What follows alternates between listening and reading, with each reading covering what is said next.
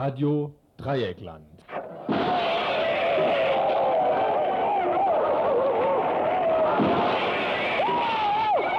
Tagesinfo.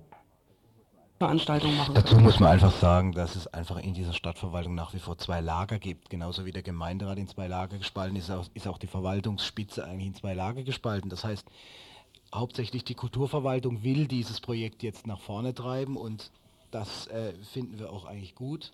Aber derjenige, der äh, am längeren oder im Moment am obersten Hebel sitzt, ist halt äh, Böhme. Und Böhme hat sich offensichtlich zu diesem Projekt noch nicht ganz entschieden. Und das merkt man eben überall an allen Ecken, weil was der Alte sagt, das wird irgendwann auch wo gemacht. Ja. Seit 17 Uhr wird im Freiburger Gemeinderat wieder einmal über ein soziokulturelles Zentrum für den Arbeitskreis Alternative Kultur diskutiert. Deren großen Vorsitzenden Atay Keller, wie eben hörten ob wirklich gemacht wird, was der Alte sagt, ob sich der Gemeinderat zu einem historischen Entschluss durchringt, nämlich die sogenannte Panzerhalle auf dem Freiburger Flugplatz und finanzielle Mittel zum Umbau zur Verfügung zu stellen, oder aber ob wieder weiter aufgeschoben wird, wie bereits schon des Öfteren. Dies werden wir hoffentlich noch gegen Ende der Sendung mitteilen können. Doch zunächst die Themen des heutigen Tagesinfos. Missbrauchsprozess in Emding. Vor dem Emmendinger Gericht wurde vor zwei Wochen angefangen, gegen einen Mann zu verhandeln. Er war angeklagt, eine Frau sexuell missbraucht zu haben. Gestern war der fünfte Verhandlungstermin. Dazu ein Bericht von einer Frau, die bei Wildwasser tätig ist und auch dort beim Prozess gewesen ist. Überrunden Frankreichs Grüne die regierenden Sozialisten? Stimmen zu den französischen Parlamentswahlen im März. Italien, wenn die dritte Gewalt zur einzigen wird. Die Pietro, Staatsanwalt in Mailand, der momentan zum Volkshelden aufgestiegen ist, hebt das alte Machtgefüge aus den Angeln. Was bedeutet das eigentlich für die italienischen Bürger und Bürgerinnen? Wie sieht die momentane Lage in Italien aus und um was geht es, wenn alle Menschen, die sich momentan zu Italien äußern, von dem Übergang zu einer zweiten Republik reden? Ein Bericht und ein anschließendes Interview mit Stefan Seifert wird im heutigen Info zu hören sein. Südafrika wird eine Übergangsregierung verwirklicht. Wer derzeit den Schlagzeilen in Sachen Südafrika etwas Aufmerksamkeit widmet, dem stellt sich ein geradezu rührender Anblick dar. Eine Übergangsregierung scheint greifbar, der generationenlange Widerspruch zwischen weißem Apartheid-Regime und schwarzer Bevölkerung scheint aufgelöst. Nelson Mandela wird zitiert, eine Übergangsregierung sei mehr oder weniger beschlossene Sache, freie Wahlen, zumindest nach hiesigem Vorbild, ebenso. Doch zwischen den Zeilen lassen sich kritische Punkte herauslesen. Kleinere Parteien melden Widerstand an, lauten denn auch mal die Meldungen. Im Vergleich zu der Massenvereinigung Afrikanischer Nationalkongress Kongress ANC, zu dessen Spitze Nelson Mandela steht. Im Vergleich hierzu stellt sich der PAC, der Panafrikanische Kongress, traditioneller Vertreter etwas entschiedener Position, entschiedenerer Positionen, etwa was die Verteilung des Grundbesitzes angeht, tatsächlich we wesentlich weniger zufrieden mit den aktuellen Entwicklungen dar. Stefan Waldberg, immer noch Thema, kurdischer Hungerstreik. Mehrere Kurden haben in äh, Brüssel, in Diyarbakir und nun auch in Freiburg einen Hungerstreik begonnen. Dazu und wie es äh, Stefan Waldberg neuerdings erging, ein Beitrag, ein weiterer Beitrag im heutigen Tagesinfo.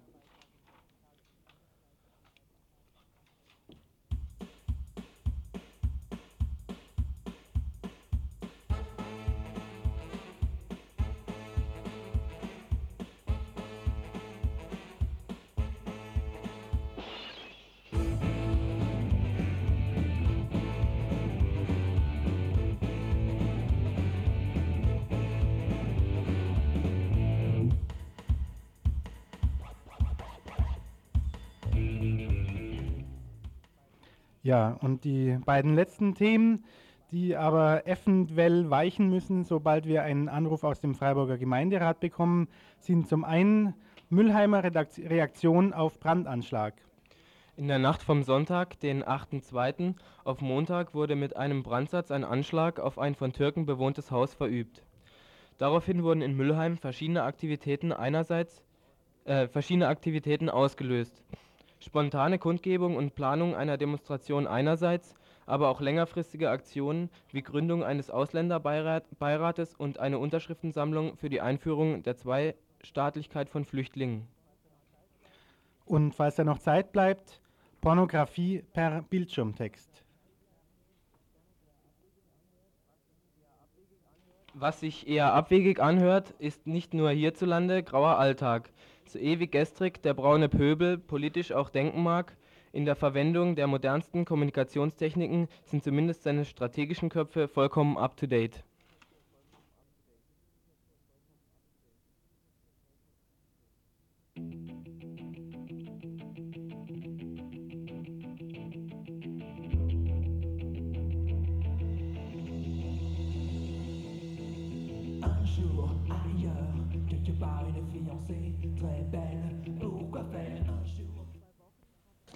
Vor zwei Wochen hat eine Verhandlung vor dem Emdinger Gericht stattgefunden. Die Anklage lautete sexueller Missbrauch, natürlich gegenüber einer Frau. Hier im Studio haben wir nun eine Frau von Wildwasser, die bei dem Prozess war und über den Prozess berichten möchte. Gestern war der fünfte Verhandlungstermin. Verhandelt wurde von 9 bis 17 Uhr. Ja, vielleicht fängst du einfach an, ein bisschen was zu erzählen. Ja, ich möchte gleich am Anfang das Ergebnis, also das Urteil der Verhandlung, die endlich gestern fertig war, sagen. Und zwar wurde der Herr Tränkle, der zum wiederholten Male wegen sexuellem Missbrauch an Kindern angeklagt war, äh, zu einem Jahr und drei Monaten Freiheitsstrafe ohne Bewährung verurteilt. Ähm, das ist ein ungewöhnliches Urteil in so einem äh, Sexualstrafrechtsfall, auch wenn ein Jahr und drei Monate relativ wenig klingen. Ähm, dennoch ist es bemerkenswert, dass so jemand überhaupt ohne Bewährung verurteilt wird. Das letzte Mal, als der Herr Tränkle angeklagt war wegen sexuellem Missbrauch, war das so, dass keine Beweise, dass die Beweislast nicht ausreichte nach Meinung des Gerichtes und er deswegen freigesprochen wurde. Also meiner Meinung ist es also höchste Zeit, dass der ähm, diese Strafe bekommen hat. Auch wenn sich das, äh, die Strafzuweisungsspanne bei einem Fall von wiederholtem sexuellem Missbrauch ähm, der sich also hier in dem Fall mindestens über ein Jahr hinzog. Diese Strafzuweisungsspanne beträgt ein Jahr bis zehn Jahre. Auch wenn die sehr hoch ist, so ist es, ähm, wäre das Ergebnis natürlich hätte noch viel besser ausfallen können.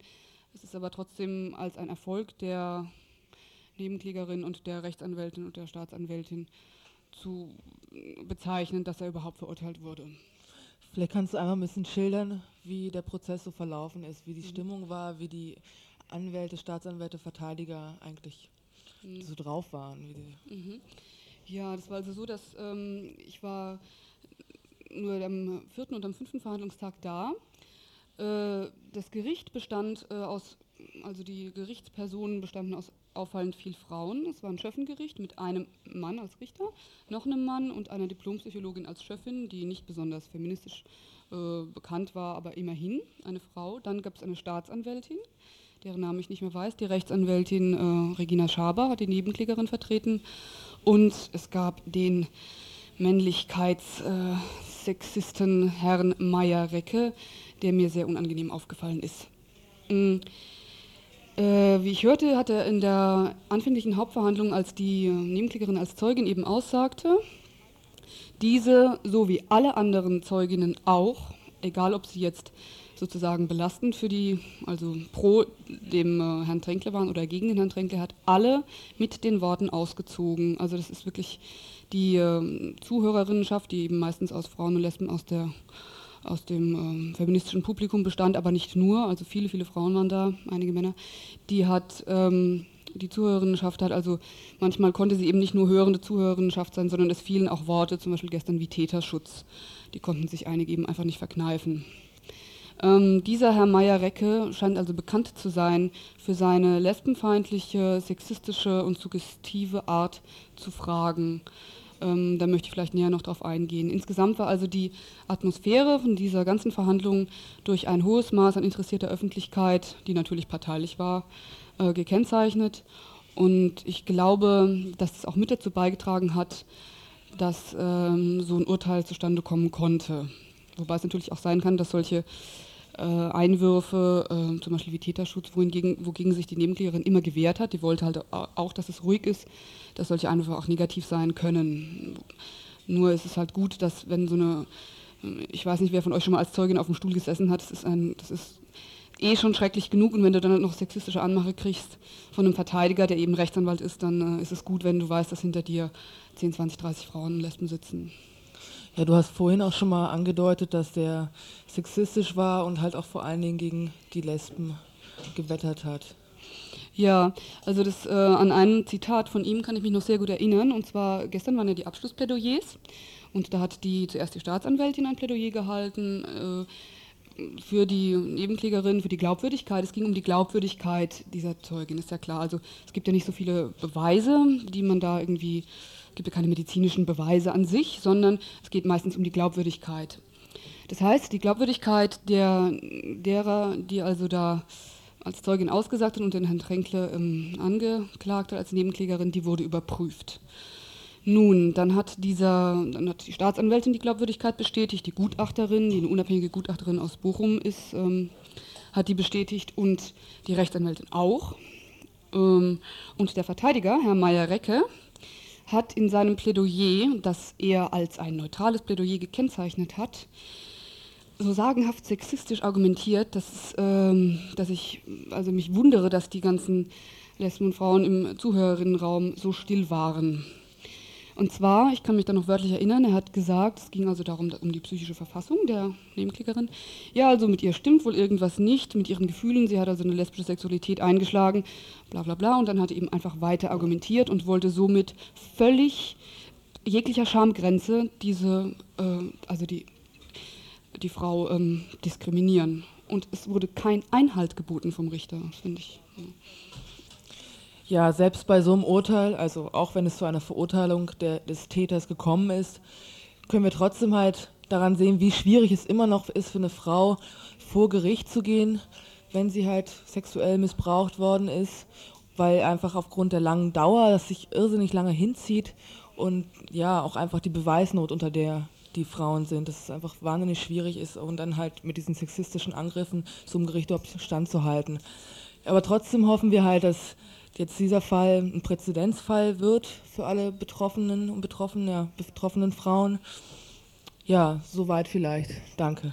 Ähm, ich wollte noch sagen, dass der Herr Tränke wohl Berufung einlegen wird, aber dass noch nicht sicher ist, ob, dieser, ob das stattgegeben wird.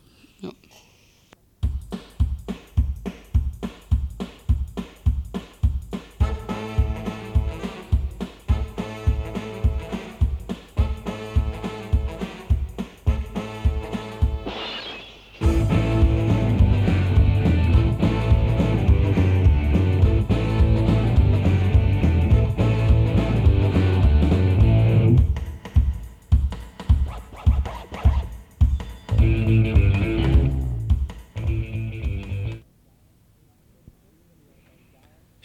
Staunend stehen wir seit Jahren vor den Auswirkungen des Zusammenbruchs der politischen Systeme in Osteuropa.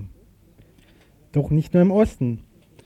Auch im Westen sind die parlamentarischen Parteiensysteme am Auseinanderbrechen angesichts des massiven Glaubwürdigkeitsverlusts in der Politik der letzten Jahre. Zwei Beispiele dafür heute im Info Frankreich und Italien.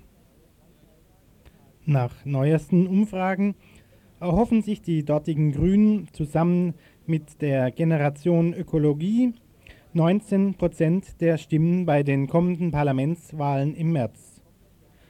Die Sozialistische Partei gegenüber sackt auf 17,5 Prozent der Stimmen ab. Dennoch jedoch erhoffen sich die Grünen nur sieben bis zehn Sitze von insgesamt 500 zu erreichenden in der französischen Nationalversammlung. Warum dies so ist, erklärt uns am Telefon Sabine Mayer, Mitarbeiterin für Internationales der Grünen Fraktion im Europaparlament in Brüssel. Da ist es ja so, dass es zwei Wahlgänge gibt. Im ersten Wahlgang ähm, muss eigentlich, wird eigentlich nur derjenige gewählt oder diejenige, äh, die die absolute Mehrheit hat. Also über 50 Prozent der Stimmen, wenn ich richtig informiert bin. Äh, das ist in vielen Wahlkreisen nicht machbar, weil es mehrere Kandidaten gibt. Dann gibt es einen zweiten Wahlkampf, äh, Wahlgang.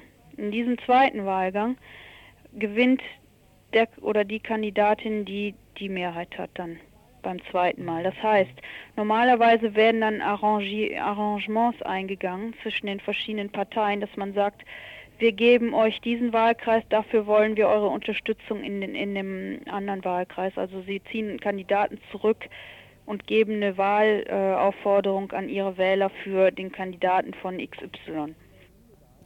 Dies stellt einen der Gründe dar, wieso die französischen Grünen unter dem Elsässer Antoine Wächter ein Wahlbündnis mit der etwas zwielichtigen Generation Ecologie Prise Lalonde eingegangen sind. Prise Lalonde ist in Frankreich vor allen Dingen als Opportunist und Hans Dampf in allen Gassen bekannt. Er war von 1989 bis 1991 Umweltminister in einer der Mitterrandschen Regierungen. Seine Generation Ecologie, ausschließlich als Wahlpartei für die Regionalwahlen begründet, beschreibt Sabine Meyer folgendermaßen. Für sie ist das Bündnis jedoch nach den Regionalwahlen vor zwei Jahren auseinandergefallen, weil, ja, weil?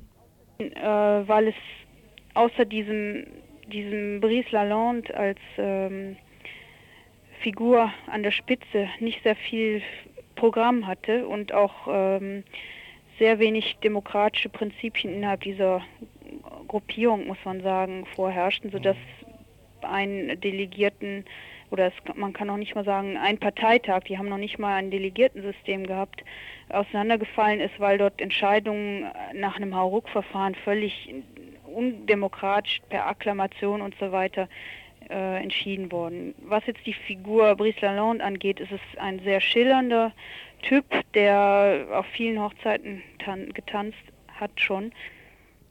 Für Olivia Bruyas, die Presseattachée der französischen Grünen, geht das Bündnis zwischen Les Verts und Génération Écologie jedoch über Wahltaktik hinaus.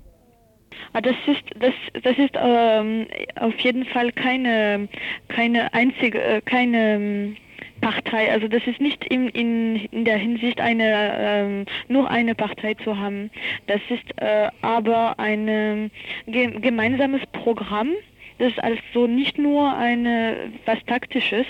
Wir haben trotzdem äh, sich äh, auf ein Programm vereinigt, äh, das äh, ähm, das das äh, also die l'entente des écologistes heißt und die haben das sehr ziemlich äh, stark bearbeitet. Das, das ist also eine, eine Stufe in einer, ähm, wie sagt man das, äh, Rapprochement? Eine Annäherung. Annäherung. Ja.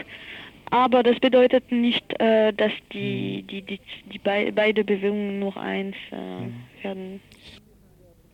Die wichtigsten Punkte dieser politischen Entente zwischen Grünen und Generation Ökologie sind sehr allgemein gehalten. Darin geht es unter anderem um die Demokratisierung der französischen Gesellschaft. Es geht darum, die Wirtschaft mit der Ökologie, mit der Umwelt und den Menschen, wie es dort heißt, wieder zu versöhnen. Und es geht um eine ökologische Verwaltung der Ressourcen und Grund, des Grund und Bodens. Ein vierter und letzter Punkt unter der Überschrift einer solidarischen und friedlichen Welt beinhaltet gerade noch sechs Zeilen. Immerhin aber die Forderung nach der Aufgabe der Atomversuche in Mururoa. Ein linker Flügel der Grünen, genannt Les Vero Pluriel, die Grünen im Plural, in der Mehrzahl, angeführt von Dominique Voignier, scheint im Kommen zu sein, ist aber vorerst noch dominiert durch Antoine Wächters Tendenz der Grünen, der wohl im Elsass in Gübwiller den einzigen Sitz im Parlament stellen wird. Ein Wahlsystem, nämlich das französische Wahlsystem, das 40 Prozent der Wählerstimmen bis zu 80 Prozent der Sitze im Parlament ermöglicht, lässt wohlgemerkt kleineren Parteien wenig Chance. Dennoch bleibt noch ein Unsicherheitsfaktor bei den Protestwahlen gegen die regierenden Sozialisten in Frankreich.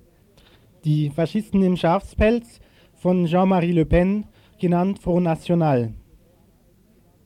Dazu Stefan Eili, Journalist beim elsässischen Radio Dreieckland in Benfeld. On n'en parle quasiment plus. Man spricht praktisch nicht mehr über den Front National, in den Medien oder in der Öffentlichkeit. Man hat den Eindruck, sie existierten nicht mehr. Sie sind aber nach wie vor da und stellen Kandidaten in allen Wahlkreisen. Sie erscheinen auf öffentlichen Veranstaltungen, aber es scheint, als hätten sie gegenüber von vor zwei Jahren abgebaut. Doch nun muss erstmal abgewartet werden, wie sich dies an den Urnen auswirkt. Die großen Gewinner der Wahlen stehen jetzt schon fest. Dies wird die jetzige Opposition aus Gaullisten und Rechtsliberalen sein, die mit 40 Prozent der Stimmen sich 300 Sitze von 500 erhoffen können. Ob dieser Regierungswechsel jedoch ausreichen wird, um den Niedergang des französischen politischen Systems aufzuhalten, bleibt abzuwarten.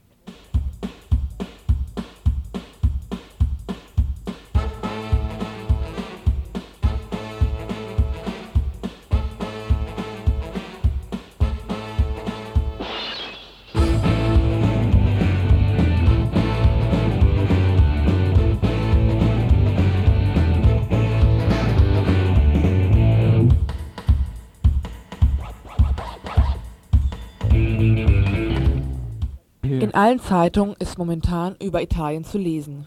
Die Süddeutsche Zeitung schildert das Chaos, das momentan in Italien vor sich geht, recht anschaulich in ihrem Bericht am gestrigen Montag. Ja, Krise ist kein Ausdruck mehr für das, was sich dort abspielt. Die Enthüllungen massenhafter Korruptionsskandale von Politikern auf höchster Ebene, die Entwertung der Lira, die durch horrende Staatsschulden erzwungenen Steuergeldern, die Beschneidung der letzten Reste der tarifvertraglich geschützten Rechte der Lohnabhängigen, der absolute Mangel an sozialen Dienstleistungen geben ausschnittsweise Einblicke in die Situation Italiens. So propagierte die italienische Regierung denn auch wie gehabt im Jahre 92 die Begrenzung des Haushaltsloches durch die Erhöhung der Verbrauchsteuer und Gebühren, durch eine Kürzung der Sozialausgaben und Renten sowie durch radikale Einschnitte im Gesundheitsbereich zu erreichen. Der Sinn dieser Maßnahme ist es, einen Sozialstaat zu verwirklichen, der funktioniert, hieß es dazu ebenso lapidar wie zynisch. Der oligarchischen Struktur der italienischen Großindustrie Acht Gruppen kontrollieren inzwischen drei Viertel des an der italienischen Börse gehandelten Kapitals, tut das jedenfalls keinen Abbruch, im Gegenteil. Die Herren Agnelli, De Benedetti, Guardini, Berlusconi, Pirelli oder Benetton dürfen auch weiterhin auf ertragreiche Zeiten hoffen. Sollten sie tatsächlich in konjunkturelle Schwierigkeiten geraten, dann könnten sie die Arbeiterinnen und Arbeiter in die Kurzarbeit entlassen Schließlich übernimmt ja der Staat den Großteil der dann anfallenden Kosten durch die Cassa Integrazione.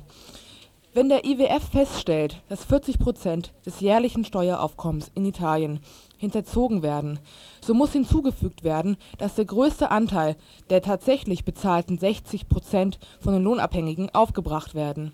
Immer nach dem von Rosander, Rosanna Rosander 1988 in der Zeitung Il Manifesto beschriebenen Prinzip, ich zitiere, die Italiener und Italienerinnen sind in drei Kategorien gespalten worden: den Lohnabhängigen, der zahlt, den Selbstständigen, der zum Korporatismus der Selbstbesteuerung autorisiert ist, und den Kapitalisten, der die Steuern hinterzieht. Was Rosander dort beschreibt, spiegelt auch ganz gut wider und lässt vermuten wie es den Italienern und Italienerinnen denn wohl so geht. Denn es gibt keine Arbeit, so sagen sie, wir sind in einer Krise, es gibt Hunderttausende, die einfach auf die Straße gesetzt werden. Von Arbeitslosengeld oder Sozialhilfe ist sowieso nicht die Rede. Es gibt das Problem der Wohnungsnot, der Gesundheitsversorgung, der Knäste, die völlig überfüllt sind, 50.000 sind in Italien in Gefängnissen eingeschlossen, meist sogenannte soziale Gefangene, sprich Junkies, kleine Kriminalität aber auch natürlich das Problem der politischen Gefangenen besteht wie eh und je. Betrachtet Mensch nun die gesamten Elemente, die ich hier versucht habe zusammenzustellen, ergibt sich also ein Cocktail mit hochexplosiven Anteilen. Aber zurück zu den Ereignissen in der letzten Woche. Craxi, der Chef der Sozialistischen Partei, und Martelli, der sozialistische Justizminister, sind abgetreten. Martelli hat nur ein Aviso di Garanzia erhalten, das heißt, er wurde nur formell informiert, dass die Staatsanwaltschaft ein Verfahren gegen ihn eröffnet, und schon trat er ab. Und nicht nur von seinem Amt trat er zurück, sondern er trat gänzlich aus der Sozialistischen Partei aus. Nun ist sie kopflos, die gute PSI, die Sozialistische Partei Italiens. Ich glaube, in jeder Hinsicht. Di Pietro, der Staatsanwalt, in Mailand saniert gegen knapp 20 Prozent der derzeit Parlamentarier wird zurzeit wegen unmittelbarer oder mittelbarer Verstrickung in Korruptionsskandale ermittelt. Betroffen sind die großen Parteien, die Regierungskoalition wie auch die Oppositionspartei, die PDS oder auch die ehemalige Kommunistische Partei. Mittlerweile ist die Exekutive und die Legislative in Italien weitgehend ausgeschaltet und es entsteht eine groß eine große Versuchung von Seiten der Justiz, Selbstpolitik zu machen. Ich zitiere hier äh, Werner Reit aus der Taz am Montag, den 15. Februar. Es entsteht eine große Versuchung für die Staatsanwälte und Richter. Sie können mit der Stoßrichtung ihrer Ermittlungen, mit der Platzierung ihrer Festnahmen, mit der Andeutung anstehender Verfahren regelrecht Politik betreiben und einige der mittlerweile 500 Untersuchungsrichter, die über den Pool von Mailand über um Staatsanwalt Di Pietro hinaus im Zusammenhang mit der Aktion Mani Pulite wegen aktiver und passiver Korruption, Erpressung und anderer Delikte ermitteln, scheinen schon Freude daran zu finden. Jedenfalls erweckt die zeitliche und örtliche Platzierung bestimmter Ermittlungsverfahren und Enthüllung immer häufiger den Verdacht hier werde auch in politischen Entscheidungsprozessen, etwa die Bildung bestimmter Koalitionen und Neuwahlen, eingegriffen. Diese Einschätzung Werner Reitz könnte weitgehend in die Richtung gehen, von der momentan eh alle reden, die sich zur Situation Italiens äußern, nämlich zum Übergang zur sogenannten Zweiten Republik. Stefan Seifert, mit dem wir schon einige Male Kontakt aufnahmen, als es um Italien ging, hat sich auch dazu schon in der Konkret in dem Jahre 92 geäußert. Er ist Autor des Buches Bewaffneter Kampf in Italien, das in einem Berliner Verlag erschienen ist. Mit ihm nun folgendes Interview. Ja, hallo Stefan, bist du jetzt dran? Ja. Ja, hervorragend. Also wir begrüßen dich erstmal zur Sendung, freuen uns, dass du Zeit gefunden hast und ich möchte auch gleich mit, dem, mit der ersten Frage anfangen. Wie schon angekündigt hast, hast du schon vor einem Jahr etwas dazu in der Konkret veröffentlicht.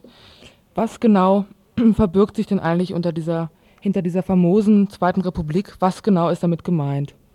Ja, hinter diesem Begriff Zweite Republik, ähm, den kann man eigentlich nicht so, nicht, also der ist nicht genau gefasst. Was dahinter steht, äh, sind verschiedene Sachen. Das ist zum einen eine Wahlrechtsreform.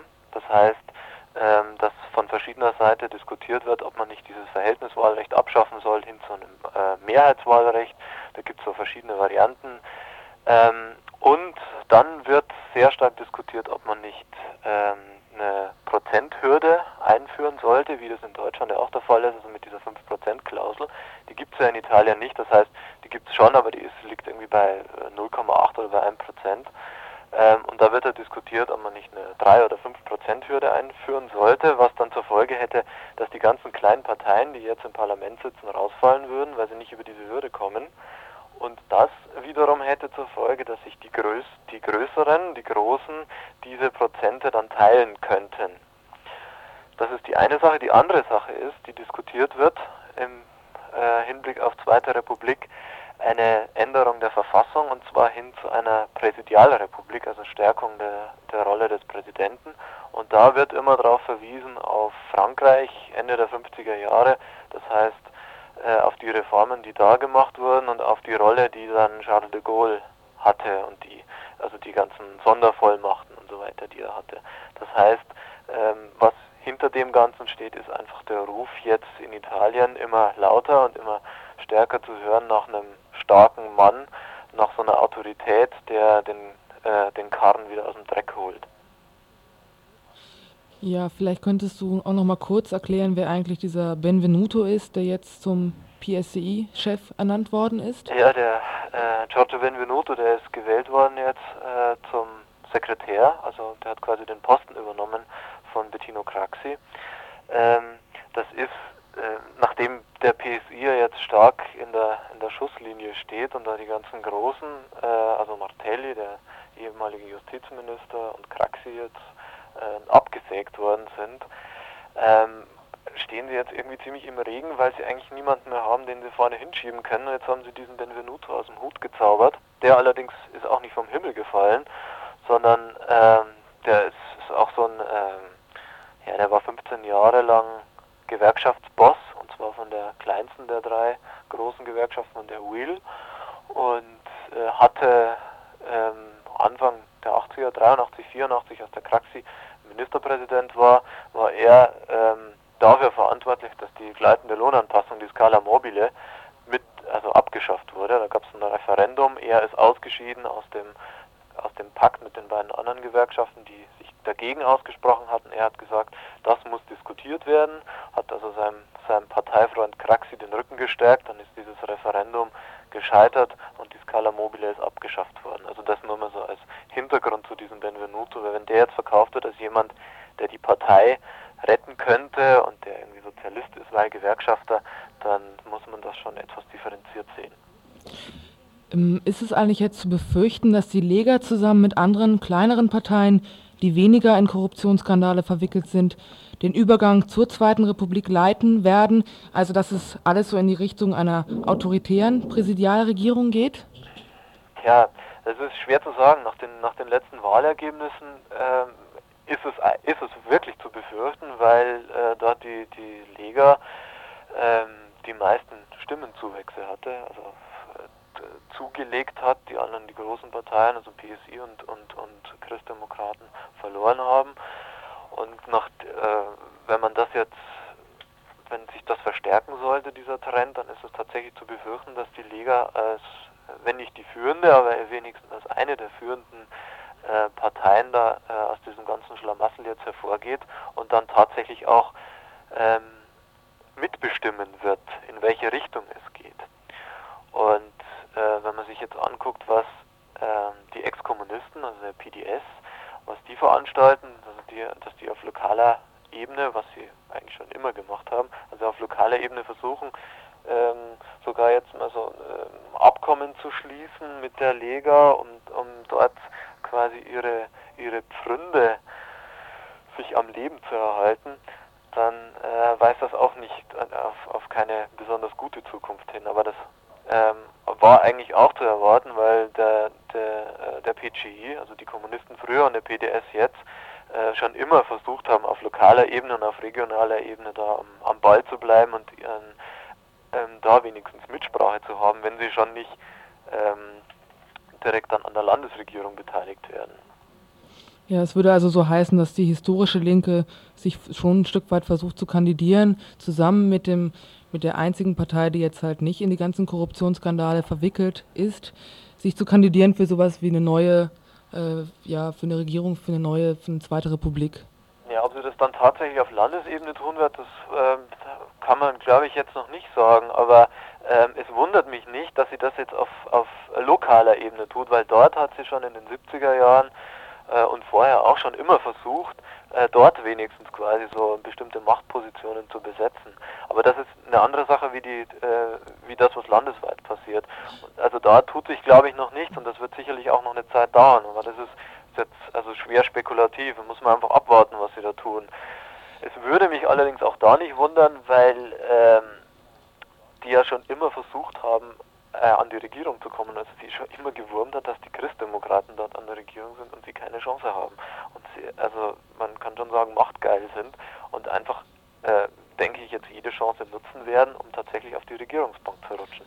Ja gut, ich glaube, wir haben jetzt keine Zeit lang mehr leider das fortzusetzen. Wir danken dir erstmal. Bitte? Bleib noch mal kurz im Apparat, ja? Ja.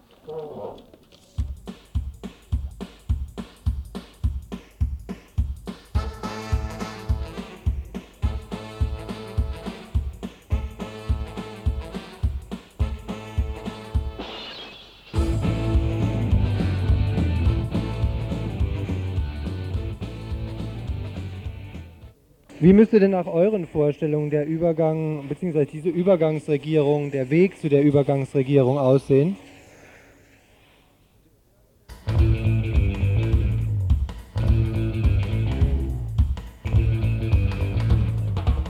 chez moi très fatigué, croyant pouvoir me délasser. Je m'installe confortablement, grand verre d'alcool évidemment. Je presse le bouton marche arrêt de cette satanée 全送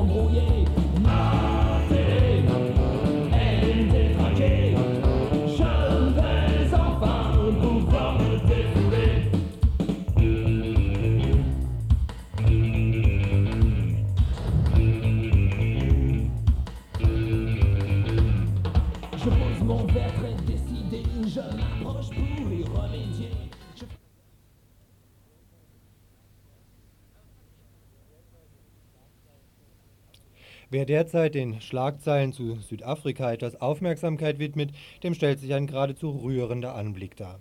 Eine Übergangsregierung scheint greifbar, der generationenlange Widerspruch zwischen weißem Apartheid-Regime und schwarzer Bevölkerung scheint aufgelöst.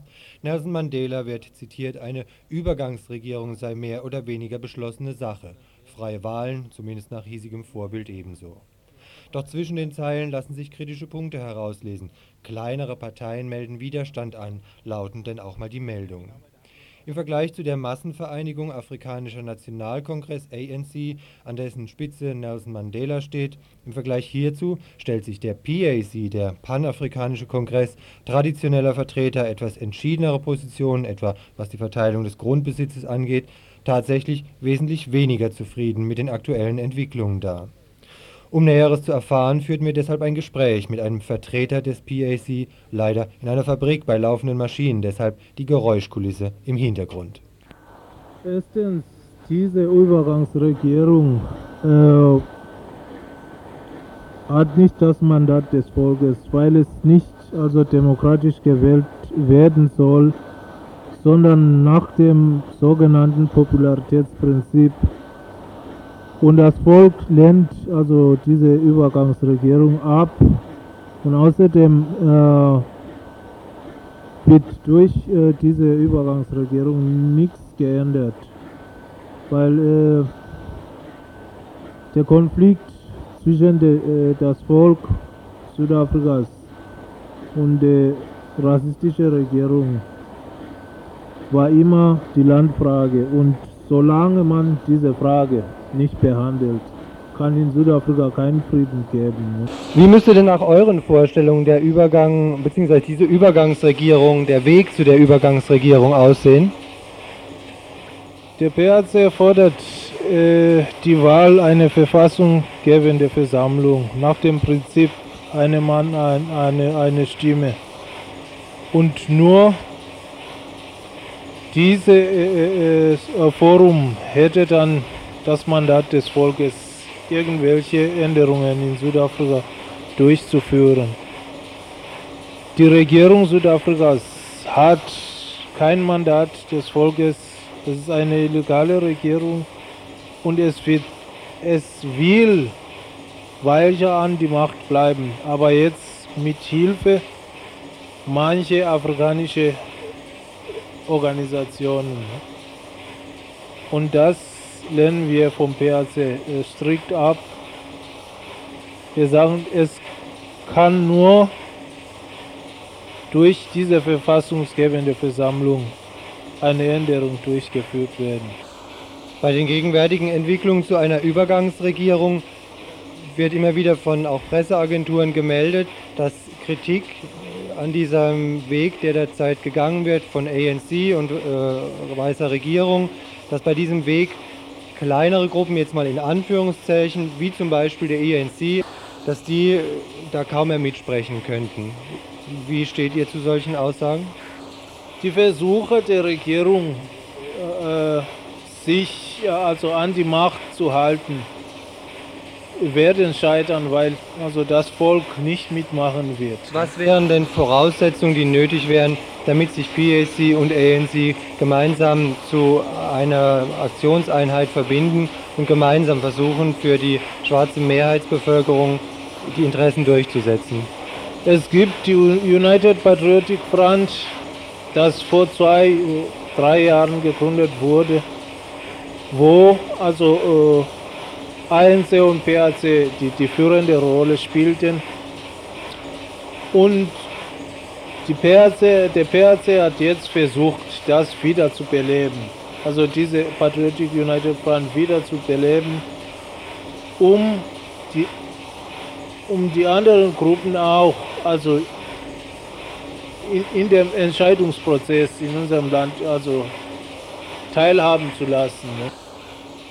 Wir lehnen es eigentlich auch ab, dass die Regierung Südafrika immer, also diejenige ist, die also die, die Schritte nach vorne diktiert. Ne? Und wir sagen auch, dass die Regierung Südafrikas kann nicht zugleich also schlichter und Verhandlungspartner sein. Deshalb haben wir immer auch verlangt, dass eine internationale Behörde also den ganzen Prozess in Südafrika überwachen soll.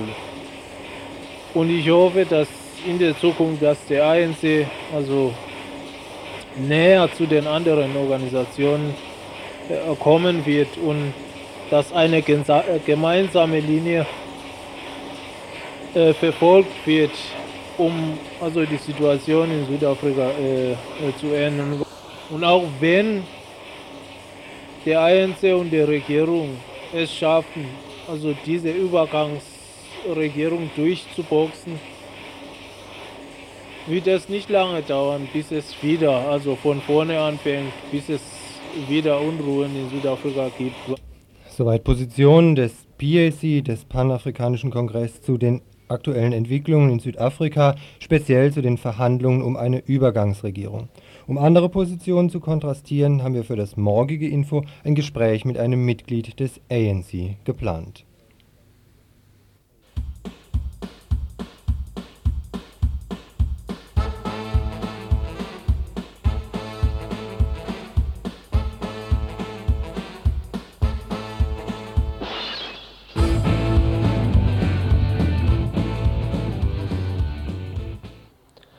Seit einigen Monaten hat die türkische Regierung begonnen, den Krieg gegen Kurdinnen und Kurden zu intensivieren. Unter dem Namen Inlandsoperation treiben nun die türkischen Sicherheitskräfte ihre alten Methoden der Gewalt und Vernichtungspolitik gegen die kurdische Zivilbevölkerung auf eine neue Spitze.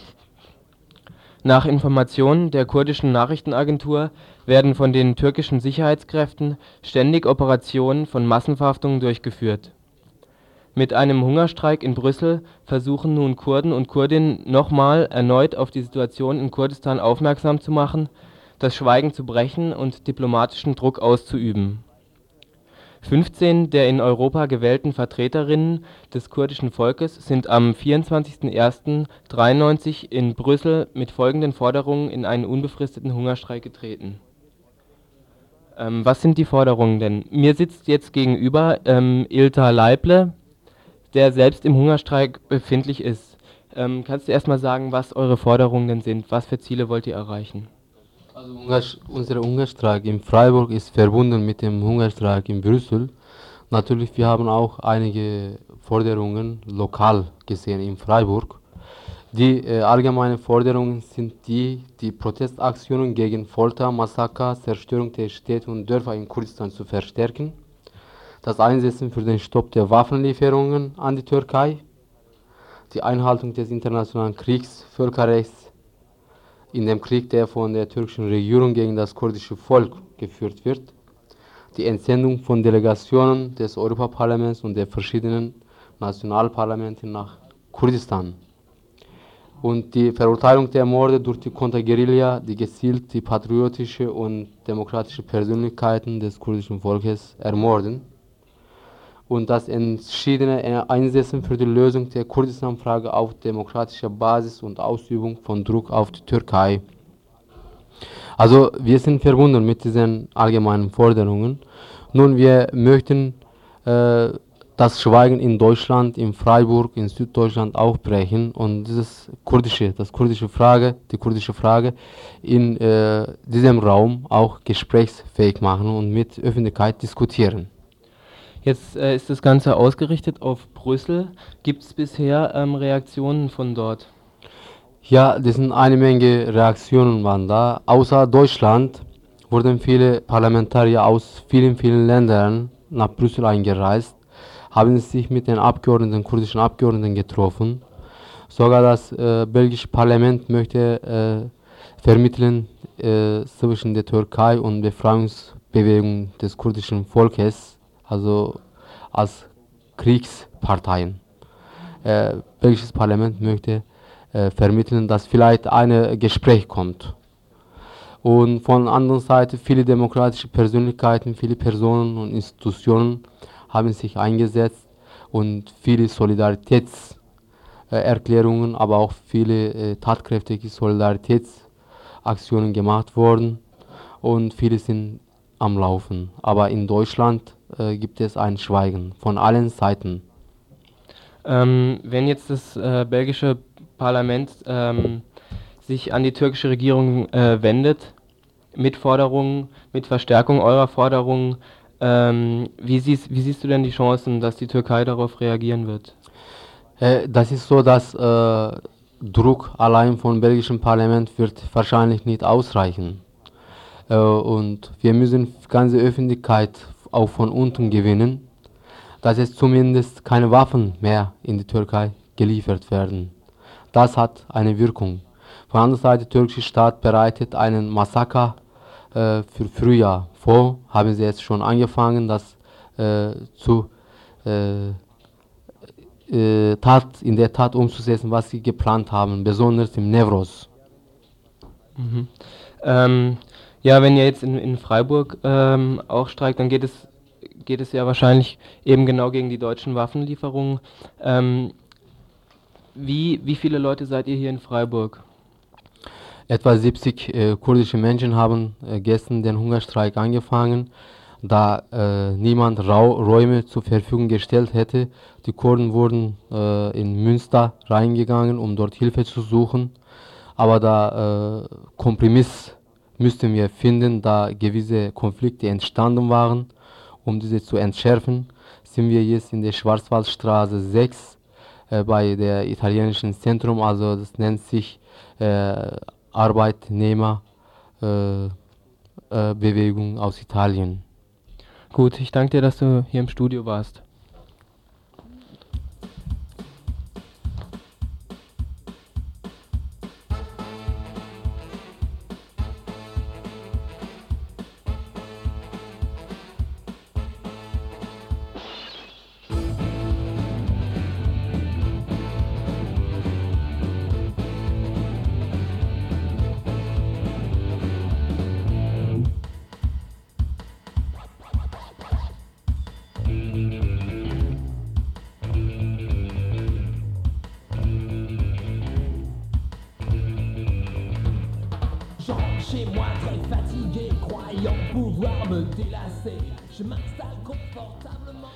Ähm, jetzt vielleicht nochmal gerade ähm, die Forderungen von euch. Äh, wir möchten in Freiburg mit Parteien, mit Oberbürgermeister Rolf Böhme sprechen äh, und äh, die Abgeordneten von Landtag und Bundestag von verschiedenen Parteien sprechen, dass in der Stadt Freiburg unabhängige Delegationen sich bilden, in Kurdistan gehen und dort sich vor Ort über die Lage informieren. Und eine Delegation möchte die Gemeinderat besuchen von uns dass die, äh, die Institutionen der Stadt sich einsetzt für unseren Hungerstreik, dass, äh, einen Raum zu finden, dass wir weiter unseren Hungerstreik fortsetzen können und das einsetzen um die Freilassung von Journalist Stefan Waldberg.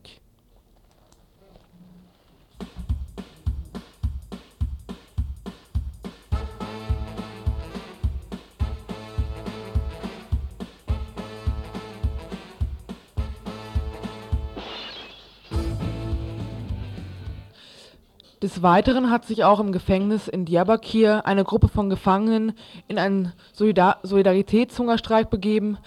Das ist ihn aber teuer zu Kosten bekommen. Bereits zweimal ist das Gefängnis von dem türkischen Militär überfallen worden. 202 Gefangenen wurden verletzt, 69 von ihnen schwer. Darunter auch Stefan Waldberg, freier Mitarbeiter von Radio Dreieckland.